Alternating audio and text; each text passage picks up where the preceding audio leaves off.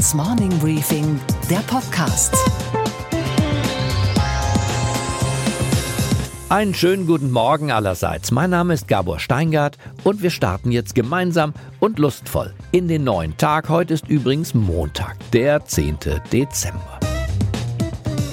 Es war eine denkbar knappe Entscheidung auf dem CDU-Parteitag. Annegret Kramp-Karrenbauer siegte, aber triumphiert hat sie nicht.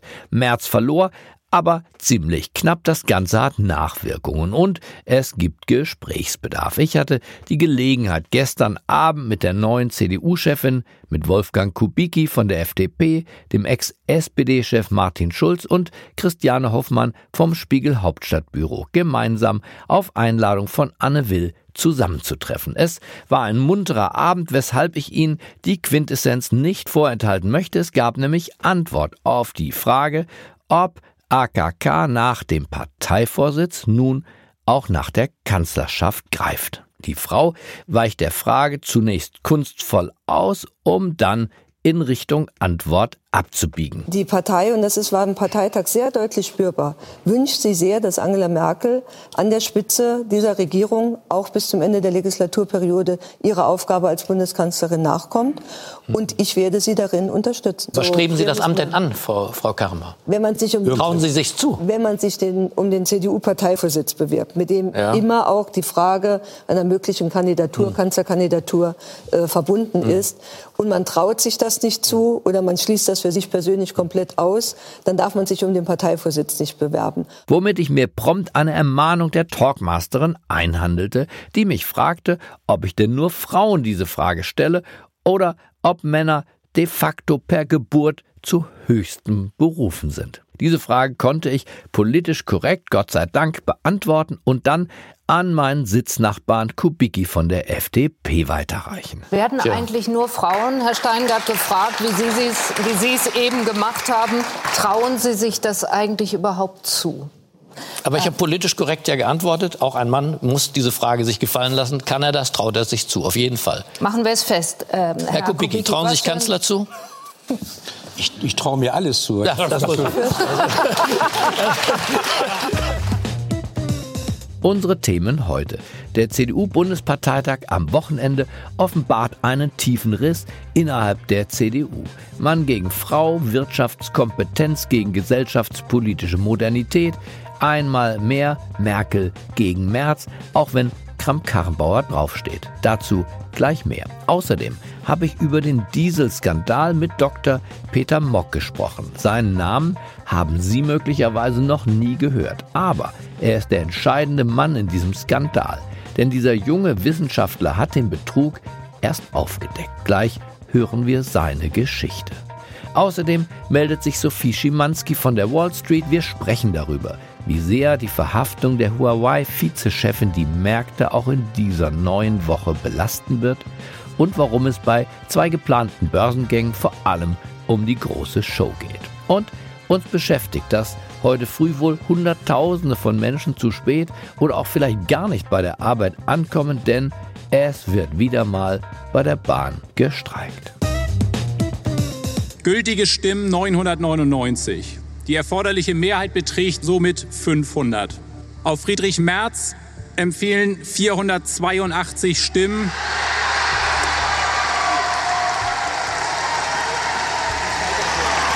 Das sind 48,25 Prozent der Stimmen. Und auf Annegret Kramp-Karrenbauer entfielen 517 Stimmen. Das sind 51,75 Prozent. Damit ist sie zur neuen Parteivorsitzenden der CDU gewählt. 17 Stimmen mehr als nötig, das war knapper als knapp.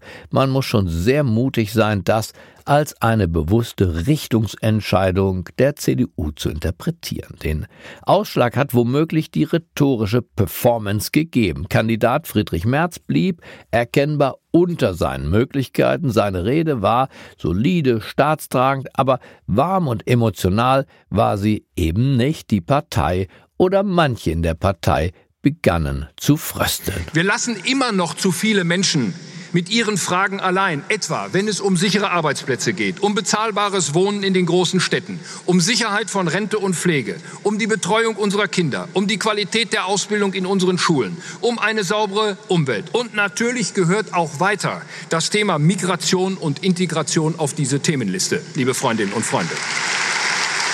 Annegret Kramp-Karrenbauer dagegen hat es geschafft, in dieser einen letzten Rede vor der Abstimmung auch die Gefühle der Delegierten anzusprechen. AKK war schwungvoll, warm und positiv. Wenn Merz auf den Kopf zielte, dann traf sie das Herz der Partei. Ich stehe hier so, wie ich bin und so, wie mich das Leben geformt hat und darauf bin ich stolz. Ich stehe hier als Mutter von drei Kindern, die selbst weiß, wie schwer es ist, Familie und Beruf unter einen Hut zu bringen. Ich stehe hier als ehemalige Innenministerin, als Bildungsministerin, als Sozialministerin, als Ministerpräsidentin, die in über 18 Jahren ihrem Land und den Menschen in diesem Land gedient hat, die in diesen 18 Jahren gelernt hat,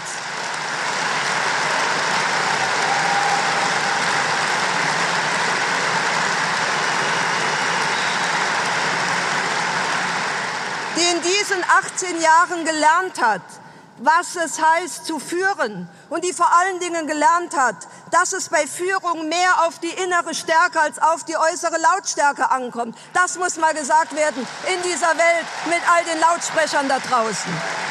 Verharmlosend könnte man also sagen, das war ein Ergebnis Kopf an Kopf. Aber in Wahrheit ist dieses Ergebnis Ausdruck einer inneren Zerrissenheit. Schon die Wahl des Generalsekretärs Paul Ziemiak ist sein Name, zeigt den Riss, er klafft jetzt wie eine Wunde.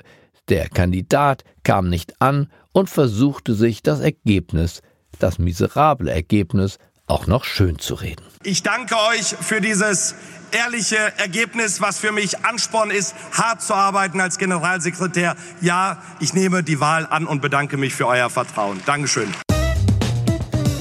Die Dieselaffäre ist nicht vorbei, sondern womöglich sind wir erst am Anfang. Der Konzern bangt um seine Zukunft, die Autofahrer um ihre Fahrerlaubnis in deutschen Städten und die Politik blamiert sich so gut es geht, weil sie ja trotz diverser Kfz-Aufsichtsbehörden nichts gemerkt hat, um jetzt Handlungsunfähigkeit zu beweisen. Einer, der die Affäre vom wirklich ersten Tag an kennt, ach was sage ich, vom Tag Null an kennt, ist Dr. Peter Mock. Er ist Geschäftsführer vom International Council on Clean Transportation. Das ist ein kleines Institut, das Regierungen und Stiftungen mit Abgaswerten beliefert. Das Institut erstellt aus ethischen Gründen, ganz interessant zu wissen, keine Auftragsstudien für die Autokonzerne.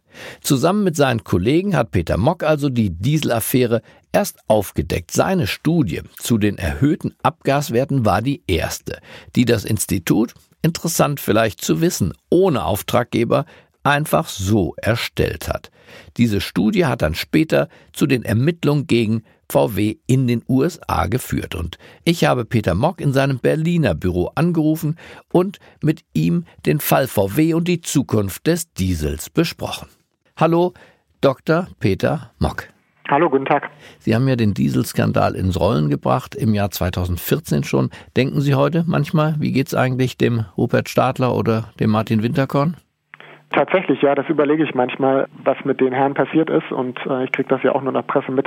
Ich hätte damals auf jeden Fall nicht gedacht, dass es solche Auswirkungen haben könnte und bis heute noch hat. Haben Sie Mitleid? Nein, Mitleid nicht, weil offensichtlich sind ja damals Fehlentscheidungen getroffen worden, die von den Managern ja, bewusst getroffen wurden und da habe ich kein Mitleid mit. Das Ganze begann ja eigentlich harmlos. Sie haben weder im Auftrag der Industrie noch im Auftrag der US-Behörden, sondern in eigener Regie, wenn man so will, feststellen wollen, wie der Verbrauch und der Schadstoffausstoß dieser Fahrzeuge im Test und im realen Straßeneinsatz ist.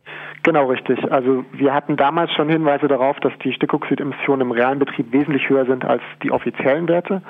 Und wir wollten das zeigen, nicht nur in Europa, sondern auch in den USA, weil wir eigentlich die Theorie hatten, dass es in den USA diese Abweichung nicht gibt und wir quasi beweisen wollten, dass es möglich ist, Fahrzeuge zu bauen, die auch unter realen Bedingungen wenig Emissionen haben. Also Sie wollten beweisen, dass die deutsche Autoindustrie eigentlich mehr kann, wenn sie unter Druck gesetzt wird, wie in den USA durch strengere Umweltgesetze dort, dass sie dann auch das zu leisten imstande ist. Genau richtig. Wir wollten genau dieses Beispiel nach Europa bringen und sagen, wenn ihr doch in den USA saubere Autos bauen könnt, warum könnt ihr das nicht in Europa? Und das ist uns ja auch geglückt. Also im Fall des BMW-Fahrzeugs, das wir in den USA getestet haben, kam genau das raus. Das Fahrzeug war auch unter realen Bedingungen sauber. Aber im Fall der zwei Volkswagen-Fahrzeuge, die wir getestet haben, kam genau das Gegenteil raus, nämlich dass auch die Fahrzeuge wie in Europa unter realen Bedingungen sehr, sehr hohe Emissionen Sie hatten einen Jetta und einen Passat im Einsatz. Genau. Und die haben im Labor super sauber performt und auf der Straße dann das, wie vielfache? 15-fache? Genau, teilweise bis zu, ich glaube, 14-fache Emissionen ähm, wie im Labor.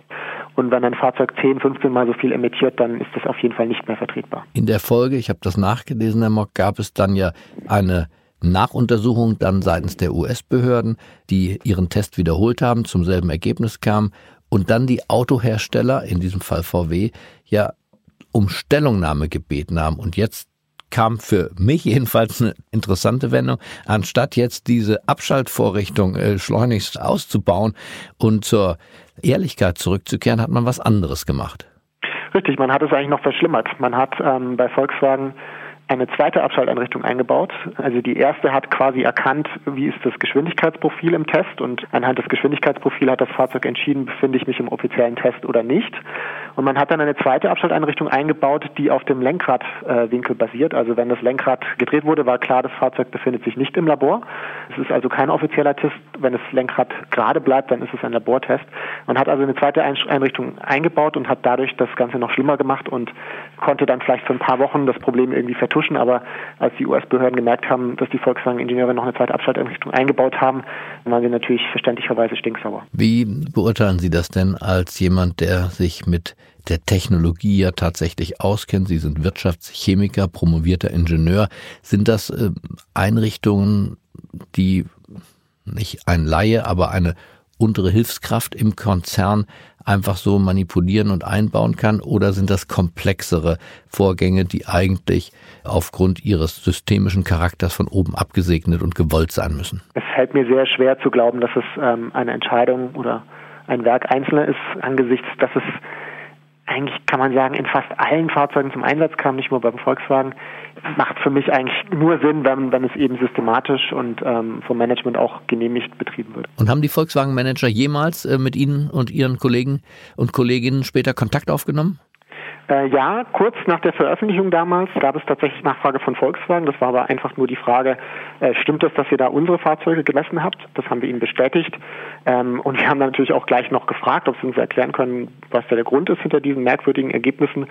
Aber darauf haben wir nie eine Antwort bekommen. Danach war Funkstelle. Und das Geld für Ihre Untersuchung kam von keinem Automobilhersteller und auch nicht von den US-Behörden, sondern? Von Stiftungen. Also wir nehmen keine Aufträge von der Industrie generell an mhm. und ähm, finanzieren uns zum großen Teil durch Stiftungen. Und gerade dieses Projekt in, in, den USA damals, die Tests wurden durch, durch Stiftungsgelder finanziert. Der interessante Geschichte ist, dass wir uns mit dem Projekt eigentlich beworben hatten für EU-Mittel von der Europäischen Kommission. Ähm, da hatten wir genau das vorgeschlagen, Fahrzeuge in den USA und Europa zu testen und die Ergebnisse zu vergleichen.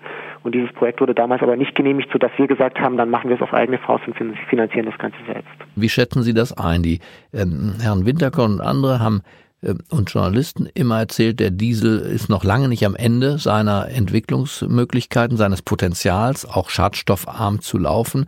Nach dieser Affäre denkt man ja doch eher, der Diesel ist vielleicht nicht weiter optimierbar, ist eine Technologie, die ist in der Sackgasse und braucht ähm, diese Tricks, um überhaupt überleben zu können. Wie ist Ihre Einschätzung bezüglich der Zukunftsfähigkeit der Dieseltechnologie?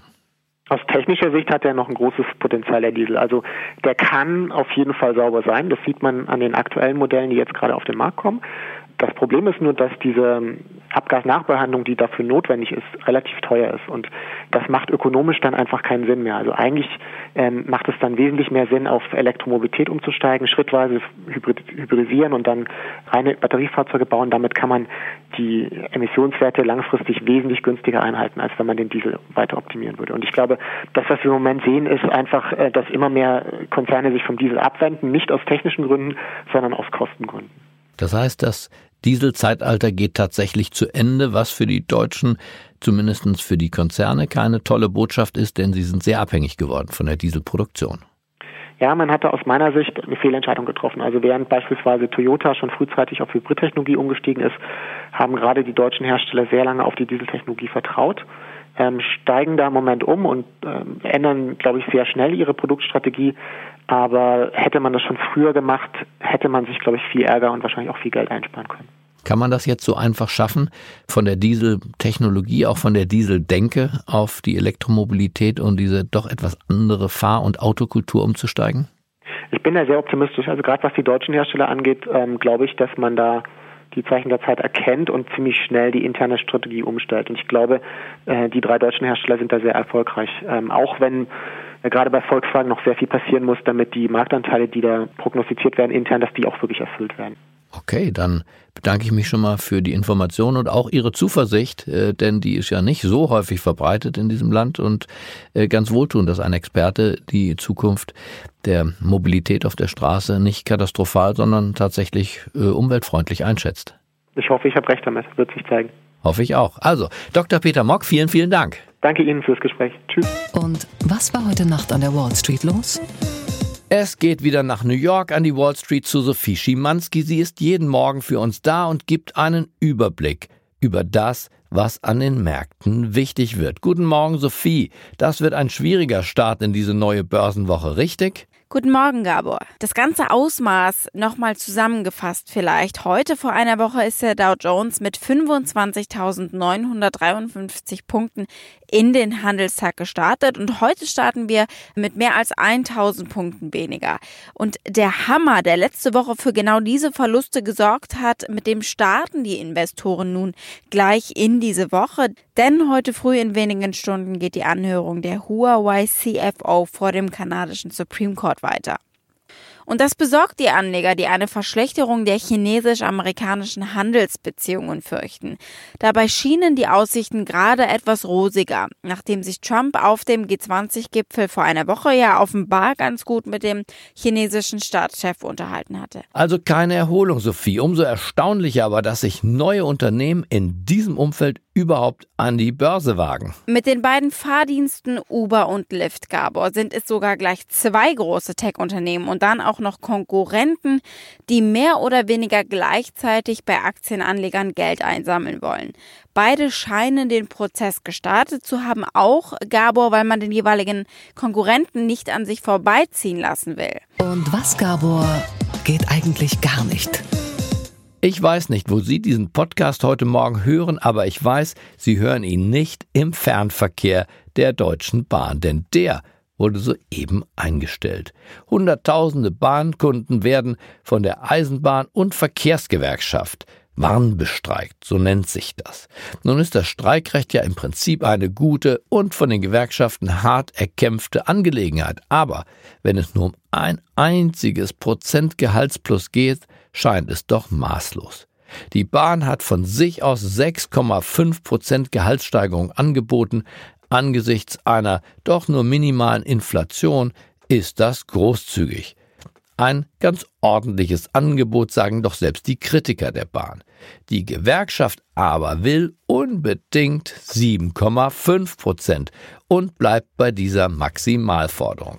Dieser minimale Unterschied also, das findet die Gewerkschaft sei es wert, mal zu zeigen, wo der Hammer hängt. Und so lässt man die Züge still und die Gleise im Fernverkehr leer. Das ist kein Warnstreik mehr, das ist eine Machtdemonstration. Der einzige Gewinner ist der für die Pünktlichkeitsstatistik zuständige Vorstand. Denn Züge, die nicht fahren, die zählen auch nicht, also wird es im Fernverkehr heute keine Verspätungen geben. Ein Pünktlichkeitsrekord, toll. Ich wünsche Ihnen einen erfolgreichen Start in die neue Woche und hoffe, dass Sie trotz des Streiks gut und sicher an Ihr Ziel kommen. Bleiben Sie mir gewogen, es grüßt Sie auf das Herzlichste. Ihr Gabor Steingart.